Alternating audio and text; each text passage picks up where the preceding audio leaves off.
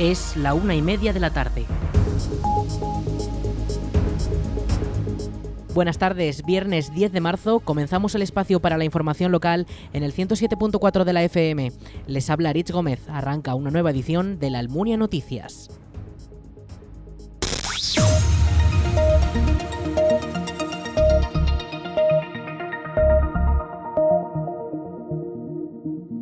El Ayuntamiento de la Almunia continúa con las labores de mejora de eficiencia energética. La Brigada Municipal ha actualizado hasta 180 puntos de luz en los colegios de primaria de la localidad y los ha repuesto por lámparas LED. Los fluorescentes repuestos sustituyen aparatos convencionales y los nuevos permitirán al consistorio un mayor ahorro. Juan José Moreno es el teniente alcalde de la Almunia. Así es, 180 hasta la semana pasada. Seguimos con la renovación. El Ayuntamiento de la Almunia tiene que realizar un convenio que se firmó con la educación. Bueno, eh, estamos estamos haciendo todo lo que podemos, porque a veces las reparaciones ya se pasa de reparaciones, alguna vez ya es una inversión nueva, pero bueno, ahí estamos. Es una competencia que se asumió y la tenemos que ejecutar también. Son 180 fluorescentes en el colegio Nertóbriga, que lo que nos ha hecho es ahorrar de 13 kilovatios, la potencia estimada de consumo, hemos bajado a 6 kilovatios con lo cual es un ahorro tremendo. Rebajamos más de la mitad y eso es bueno para eh, eso es bueno para el consumo, para nosotros y, sobre todo por las nuevas tecnologías de hacer esos colegios más eficientes en todo tipo, piensa iluminación, calefacción y en esa en eso estamos estamos colocando también en todos los colegios ya poco a poco eh, pues los Don Light que eran también de otro tipo de, de lámpara que consumía más que sean LED y bueno, pues eh, seguimos poco a poco. Va la brigada a hacerlo porque lo hacemos nosotros mismos, compramos el material, lo efectúa la brigada municipal y por la mañana antes de que vayan al colegio, una hora, hora y media, dos horas, se tratan de ir a esas clases que inicialmente están todas vacías, pero que cuando vienen los niños al colegio, pues algunas se quedan vacías y continúan, pero es un trabajo progresivo. Pero las cifras son estas, inicialmente, al final. Yo creo que al mes que viene podremos dar más datos de todo lo que hemos cambiado y de todo el ahorro, que como digo es una buena noticia para este municipio. Moreno ha afirmado que ya se nota en las cuentas del ayuntamiento la actualización del alumbrado público y ha incidido en la importancia de seguir trabajando en mejorar los equipos y apostar por las nuevas tecnologías. Seguimos desde, desde este ayuntamiento con esa con esa inquietud de no solo ser en los colegios, en los edificios municipales, sino en todo nuestro municipio. También recordar que tenemos toda la iluminación LED y es un buen ahorro. Y aquí también podría dar alguna cifra orientativa ahora que estamos trabajando el presupuesto y hay un ahorro aproximadamente de 70.000 euros de lo que se pagaba antes a lo que se paga ahora. Estaba estimado en 180, 190.000 euros el consumo de alumbrado público y ahora estamos en 115, 120 y ahora va a bajar más porque la última fase se colocó, se aprobó el día 27 de diciembre y eso aún no está contabilizado. Con lo cual seguimos en esa línea de apostar por una energía más limpia y eficiente y más económica para las arcas del ayuntamiento. Los operarios de la brigada seguirán actualizando estas lámparas del colegio para conseguir reducir el consumo en los centros educativos que además entra en un convenio de colaboración con la Consejería de Educación del Gobierno de Aragón. Las travesías de la calle Goya cuentan con nuevas señales luminosas que advierten del tránsito de peatones. Los tres cruces de las calles Fernando el Católico, Agustina de Aragón y La Paz con la calle Goya cuentan desde hace unos días con nuevas señales de tráfico con luces incorporadas. La Brigada Municipal ha instalado las nuevas indicaciones para advertir del riesgo de cruces peligrosos por el continuo paso de personas, ya que la calle Goya es una vía peatonal. Las nuevas señales cuentan con un sistema de luces LED que hacen que destaque para los conductores sobre todo cuando hay menor luz natural. Además, no necesitan permanecer conectadas a la red eléctrica ya que en la parte superior cuentan con una pequeña placa solar que produce y almacena la energía para que la señal pueda estar funcionando las 24 horas. La nueva instalación forma parte de las actuaciones que el consistorio almuniense está llevando a cabo para aumentar la seguridad en las calles de la localidad, entre las que también incluyen los nuevos bádenes y los radares informativos que se van a instalar en las tres entradas del núcleo urbano.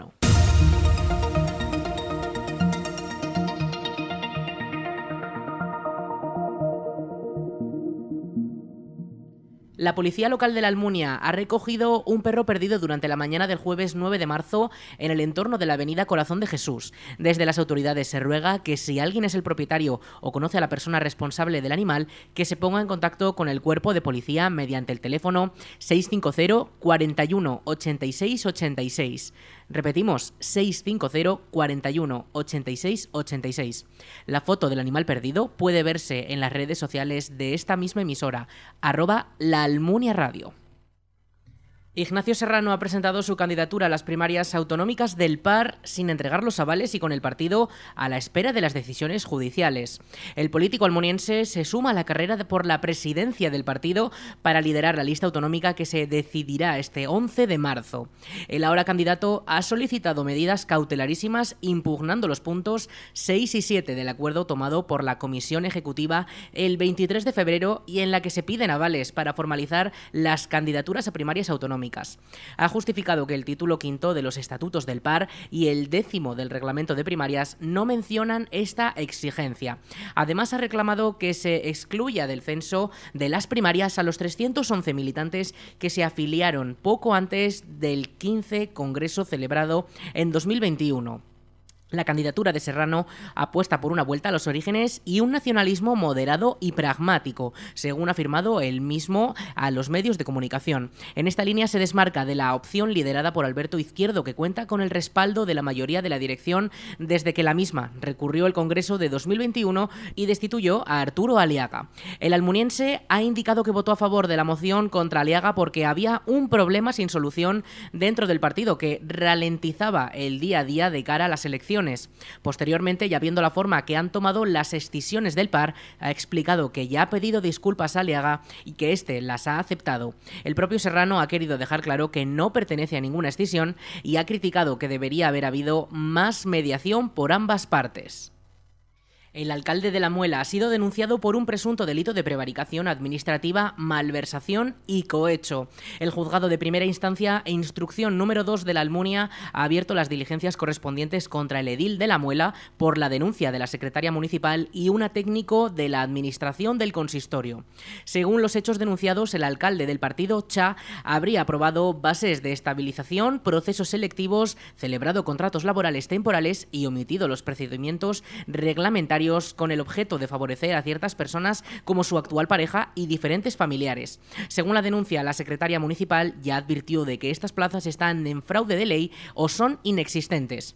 En cuanto a urbanismo, la técnico de Administración General de este área, que también firma la denuncia, señala que habrían concedido licencias obviando los informes jurídicos para favorecer la implantación de determinadas empresas en el municipio y la ejecución de obras. El juez ha citado a las denunciantes para ratificar la querella en las próximas semanas e irán acompañadas por su abogado. El inicio de este proceso ya se dio con una denuncia por acoso laboral interpuesta a título personal por la misma secretaria municipal en febrero, en la que pidió una orden de alejamiento y donde aseguraba sentirse hostigada por advertir las irregularidades que se presentan en esta segunda denuncia.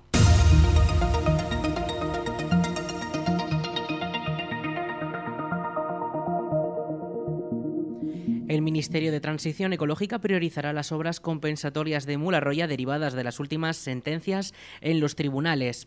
El Partido Popular ha exigido en el Senado a la ministra de Transición Ecológica, Teresa Rivera, el calendario de los planes de restitución de las obras de Mularroya para conocer los plazos finales.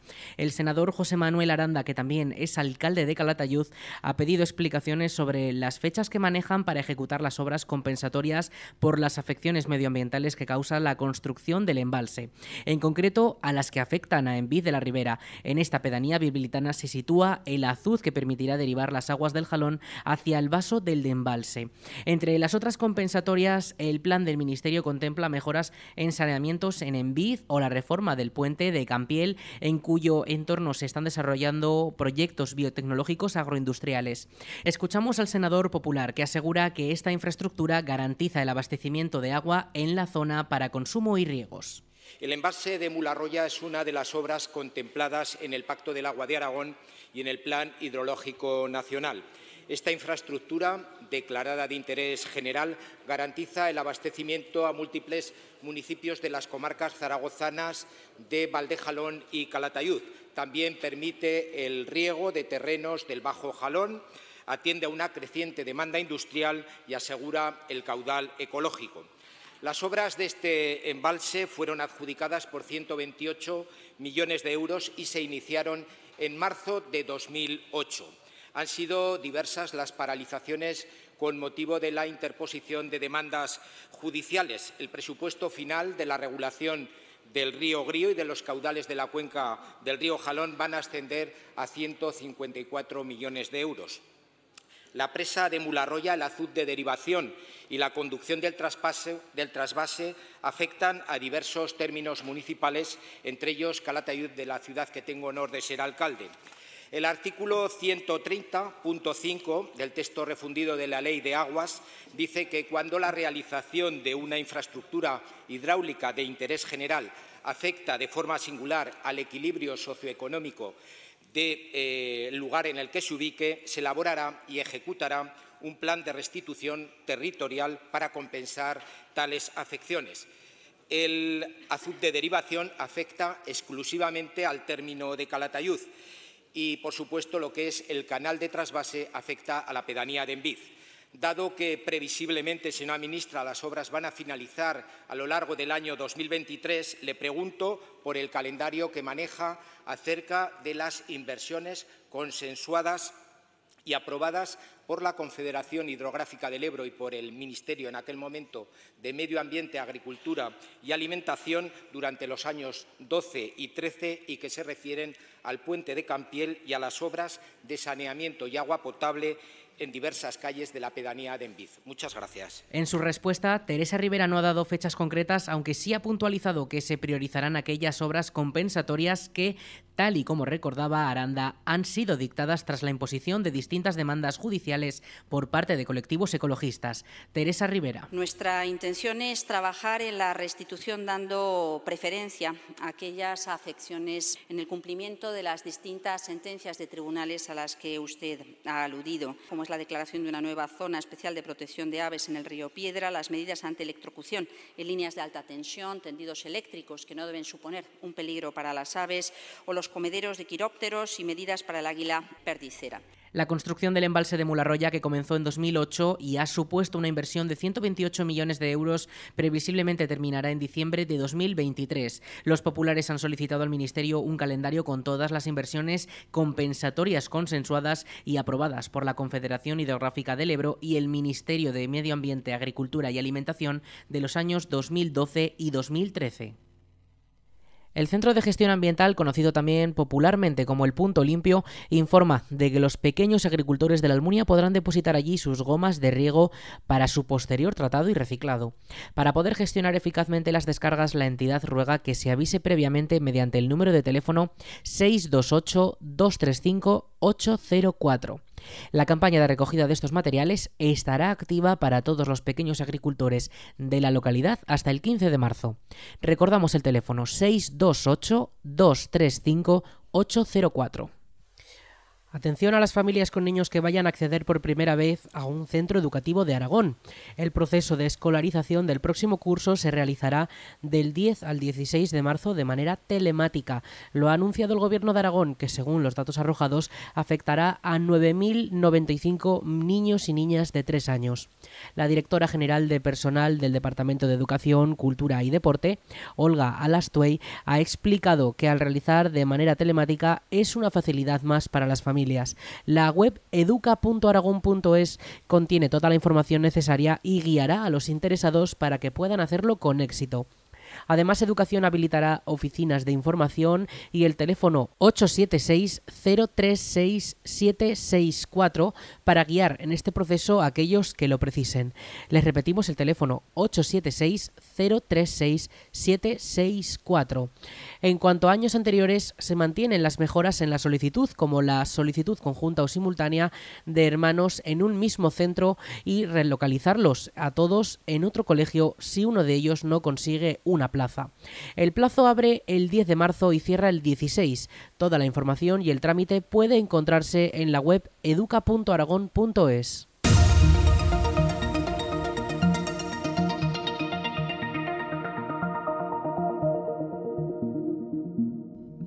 Las bandas de música y las corales de la provincia ya pueden solicitar las ayudas de la DPZ, que este año contarán con una dotación total de 270.000 euros. Las bandas musicales contarán con una línea de ayudas de 200.000 euros para los gastos de cursos, seminarios, mantenimiento de instrumentos, vestuario o incluso derechos de autor. Por su lado, las corales contarán con 70.000 euros para gastos de dirección del conjunto o formación musical. Escuchamos a la diputada delegada de Cultura de la Diputación de Zaragoza, Ros con estas subvenciones, la Diputación de Zaragoza pretende favorecer, estimular la calidad técnica e interpretativa de las bandas de música, haciendo posible que puedan realizar conciertos y que sean a su vez centros de formación, de promoción, de difusión y de disfrute de la cultura musical, que contribuye al dinamismo y desarrollo rural de la provincia. También en el caso de las subvenciones para las corales, que también pretenden que puedan hacer acciones formativas, perfeccionamiento del canto coral, aprendizaje y que puedan sufragar gastos relativos, igual que en las bandas de música, la dirección, formación musical a cargo del director, profesores, cursos de formación y que reciban en su conjunto todos los miembros de grupo, también material de mantenimiento, limpieza, gastos de SGAE, cartelería. Agrupaciones como la Coral Almuniense de la Almunia podrán beneficiarse de estas ayudas que dinamizan la actividad cultural y social en los municipios de la provincia. La financiación provincial no podrá superar el 80% del coste de la actividad y desde la DPZ se asegura que su concesión se llevará a cabo siguiendo una serie de criterios diferentes para cada convocatoria. Además, en el caso de las bandas de música, la cuantía recibida no superará los 8.000 euros y las corales deberán tener un mínimo de 12 miembros por cada agrupación para poder optar a estas ayudas. 50 millones de euros es la cifra final que la DPZ destinará a los municipios mediante su plan de ayudas Plus 2023. El plan unificado de subvenciones es la principal línea de ayudas que reciben los ayuntamientos zaragozanos y en esta edición la inversión total permitirá realizar 1.155 actuaciones para mejorar los servicios municipales. En el caso de la Almunia, estas subvenciones permitirán la construcción de la nueva planta potabilizadora para poder acceder al agua de Yesa. Juan Antonio Sánchez Quero es el presidente de la DPZ los ayuntamientos lo que se les da es autonomía. Eh, desde que se puso en marcha, pues hemos invertido la relación eh, que se tenía esta institución con los ayuntamientos, porque hasta que se puso en marcha el Plus, eh, como todos saben, como saben ustedes, los ayuntamientos dependían de la institución provincial y ahora es justamente al revés, que la, la Diputación pues tiene adecuando nuestros presupuestos a las necesidades de los ayuntamientos, las que son eh, sus peticiones y en ese sentido pues les da eh, mucha más autonomía y saben por adelantado eh, con qué dinero van a contar y así pues lo reflejan en sus presupuestos. Del total, 46,5 de los 50 millones de euros del Plus se destinarán a través de subvenciones finalistas y los 3,5 millones restantes se repartirán de manera igualitaria entre todos los municipios sin condiciones, por lo que cada municipio recibirá 12.000 euros para gastar en lo que considere. Los ayuntamientos destinarán el 61% de las subvenciones, unos 28,3 millones de euros, a mejorar la prestación de servicios básicos municipales como la pavimentación de calles, el abastecimiento de agua y el alcantarillado con unos 16 millones. También destaca la seguridad y el orden público con una inversión de 5 millones, los parques y jardines con 2,7, la limpieza viaria con 1,4, la conservación y rehabilitación de edificios o el alumbrado público con un millón cada uno. Es una buena noticia para los consistorios municipales. Eh, llevamos ya seis años con este plan y los ayuntamientos pues lo están, lo están esperando y además eh, supone pues bueno pues una cuarta parte de nuestro presupuesto eh, que se destina pues en este caso a lo que son ayudas y subvenciones. El plan unificado de subvenciones fue creado hace seis años por el actual equipo de gobierno de la DPZ y supuso la unificación de todas las líneas de subvenciones con las que la Diputación de Zaragoza ayudaba a los ayuntamientos zaragozanos.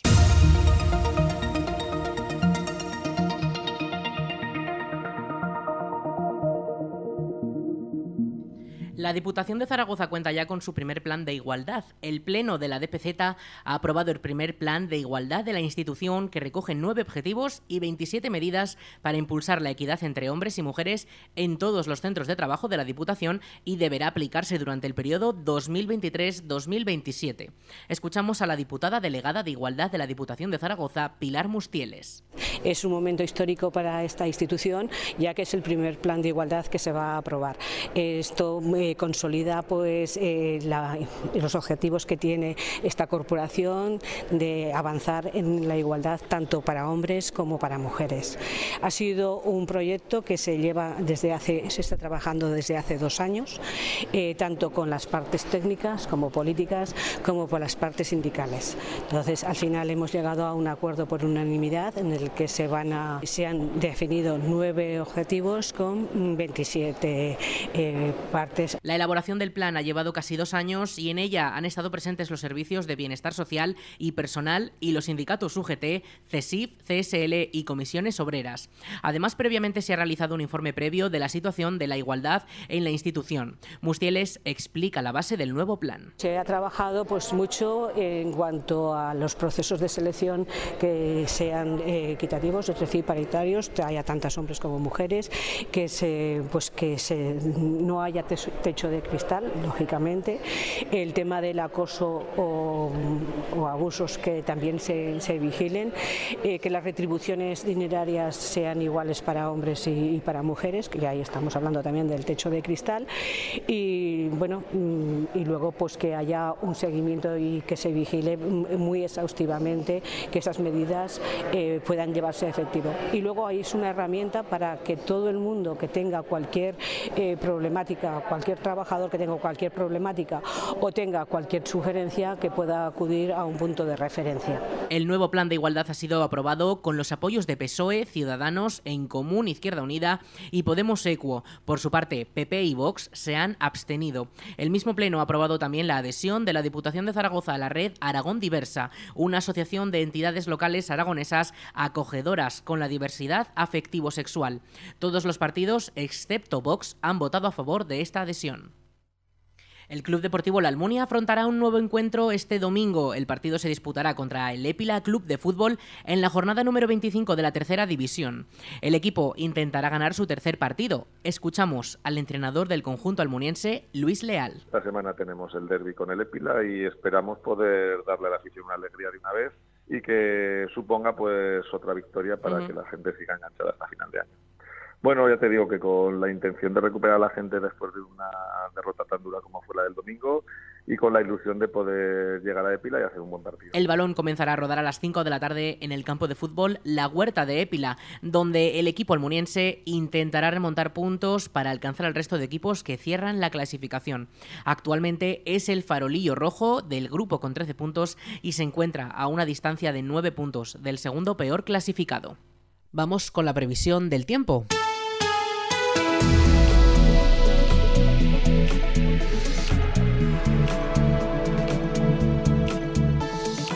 Cuanto al tiempo para este viernes 10 de marzo, ayer ya tuvimos esas precipitaciones que avanzábamos y hoy no vamos a tener ni rastro de esas lluvias. Los cielos permanecen totalmente despejados, no tenemos ni una nube prácticamente a la vista y las temperaturas son más que primaverales. 22 grados de máxima vamos a alcanzar hoy y la mínima será de 13 grados durante la próxima madrugada. Esas temperaturas comienzan a subir y por supuesto esas temperaturas más primaverales. Se va acercando la primavera, quedan 10 escasos días para entrar en esa nueva estación y mañana los grados siguen subiendo, 24 de máxima, eh, aunque las mínimas se mantienen. ¿eh? Y el domingo también, 26 eh, de máxima. Finalmente no alcanzaremos los 30 grados durante este fin de semana, pero sí que podríamos alcanzarlos durante la semana que viene.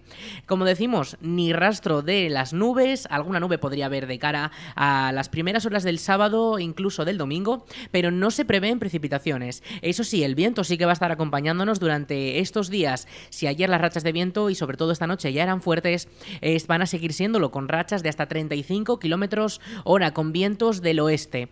Eh, las temperaturas, como les decimos, van a ir subiendo poco a poco. De cara a las finas a la semana que viene podríamos llegar a los 30 grados, pero las mínimas, ojo, porque van a descender un poquito también de cara a la semana siguiente.